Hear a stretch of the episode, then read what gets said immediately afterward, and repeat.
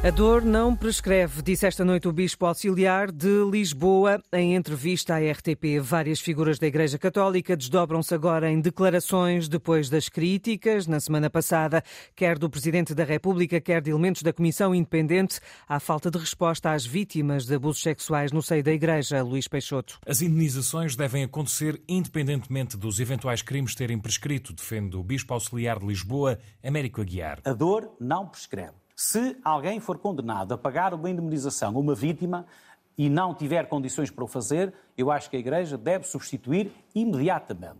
E também nos casos em que ficar claro que a Igreja encobriu, que a Igreja criou um ambiente eh, propício a que as coisas estivessem a acontecer, moralmente a Igreja tem toda a obrigação de pagar a indemnização. As compensações financeiras devem, no entanto, ser decididas caso a caso por cada diocese, depois das muitas críticas à Igreja e de José Ornelas, presidente da Conferência Episcopal, ter admitido ao jornal El País indenizar as vítimas, também o Bispo Américo Aguiar veio defender o mesmo e dizer que compreende a indignação da opinião pública. O Sr. Presidente da República, como cidadão número um, quer celeridade e quer que a Igreja reaja num tempo mais coincidente com aquilo que é o sentimento de urgência que o cidadão comum tem. E eu concordo com isso. Mas quem está dentro, e por isso compreendo o Sr. Presidente da Conferência Episcopal, entende que está com a celeridade que lhe é possível mas esta celeridade que lhe é possível não coincide com aquela celeridade que o cidadão comum, porventura, desejava e quer. O Bispo Auxiliar de Lisboa citou mesmo o Papa, que disse que não basta pedir perdão,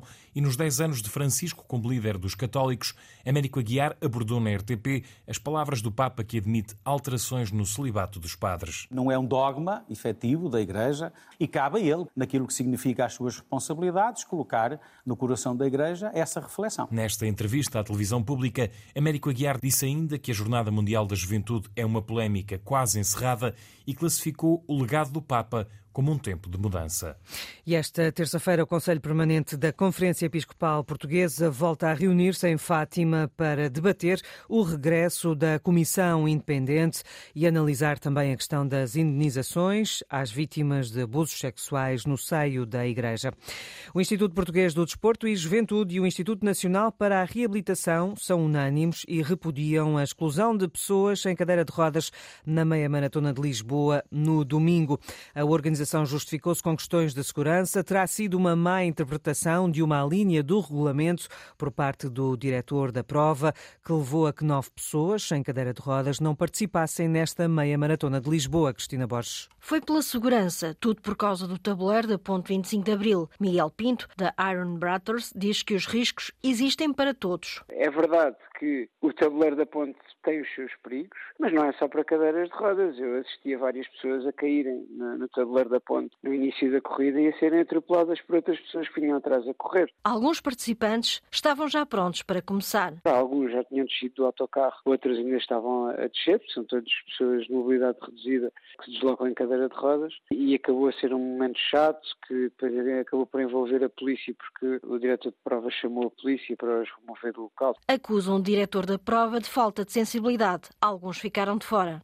Foram nove cadeiras, foram nove pessoas que se deslocam em cadeira e nove voluntários. Que também iam participar. Nove voluntários. Sim, iam, iam empurrar as cadeiras. Miguel Pinto recebeu o pedido de desculpas da Maratona Clube de Portugal e diz que ficou o compromisso, em conjunto, de melhorar no futuro. Trabalhar para que no futuro isto não aconteça e nós assumimos o compromisso de os ajudar a criar as melhores condições possíveis para o futuro, para que a solução não seja excluir, porque a exclusão nunca pode fazer parte da solução. Instituto Português do Desporto e Juventude e Instituto Nacional para a Reabilitação consideram que se trata de uma clara violação da lei da não discriminação, deve por isso ser punida nos termos previstos.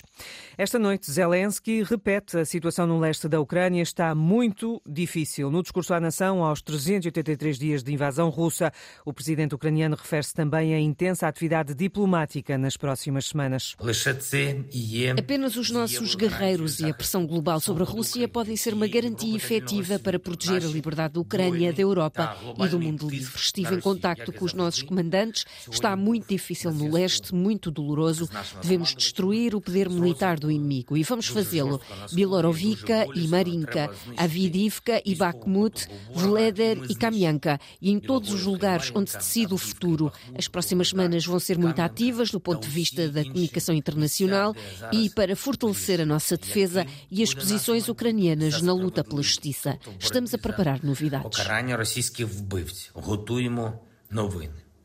E esta noite ouvimos Ana Santos Pinto, especialista em relações internacionais, que considera que este conflito se encontra numa nova fase, a formalização de processos de crime de guerra contra a Rússia, a entrada de pequena mediação entre Moscou e Kiev e também a questão do prolongamento do acordo de cereais estão a redefinir o processo político e negocial e em Bakhmut os dois lados gerem expectativas. Temos uma iniciativa muito significativa em Bakhmut que tem uma componente russa interna que, que, tem sido evidente, que é a Wagner, um grupo de mercenários, portanto não fazem parte das Forças Armadas, o que significa que também não estão submetidos ao mesmo regime de direito e ao mesmo regime do Tribunal Penal Internacional, e uma crítica, incluindo do, do líder da Wagner, uh, àquilo que é a capacidade de apoio por parte das Forças Armadas russas.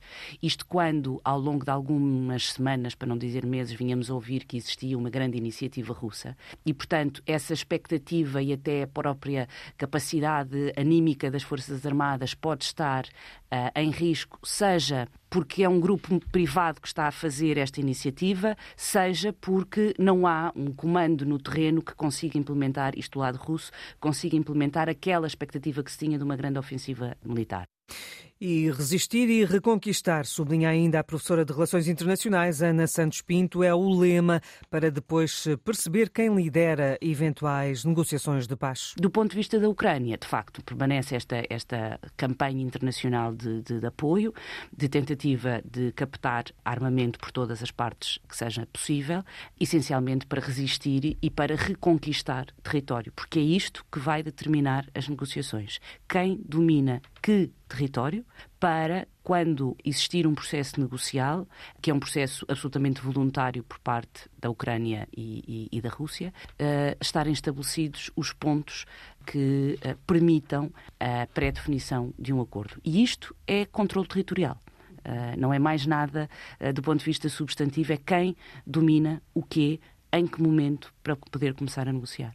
O presidente chinês deve encontrar-se na próxima semana com o presidente Vladimir Putin. Admite também falar por videochamada com o presidente ucraniano.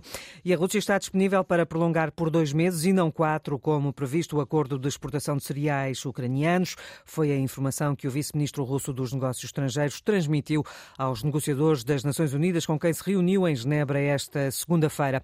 O entendimento em vigor termina no próximo sábado. Kiev Já afirmou que o acordo para a exportação de cereais deveria ter uma duração indefinida por garantir a alimentação a 400 milhões de pessoas em todo o mundo. O ciclone Freddy já matou mais de 100 pessoas em Moçambique e no Malawi. As autoridades moçambicanas registram 10 mortes e 14 feridos. As consequências são mais pesadas no Malawi, onde já morreram mais de 90 pessoas depois de um deslizamento de terra durante a noite ter destruído várias casas e soterrado moradores. O número de vítimas mortais no Malawi deve aumentar, de acordo com a France Press. Sala de aula, um olhar adolescente, exposição para se pensar com uma geração que passou parte do crescimento até à idade adulta em confinamento durante a pandemia, com aulas em casa. Como se mantém então a lógica da velhinha sala de aula e como condiciona a aprendizagem e as relações?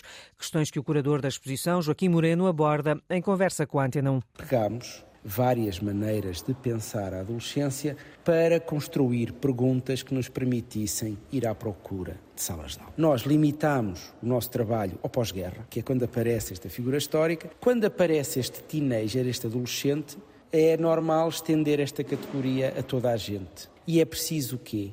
Produzir escolas. Como se vão produzir escolas rapidamente, ao menor custo possível, industrializa-se a construção e utiliza-se a pré-fabricação. Sala de aula, um olhar adolescente. A exposição inaugura-se esta terça-feira na garagem sul do Centro Cultural de Belém, em Lisboa, onde fica patente até setembro.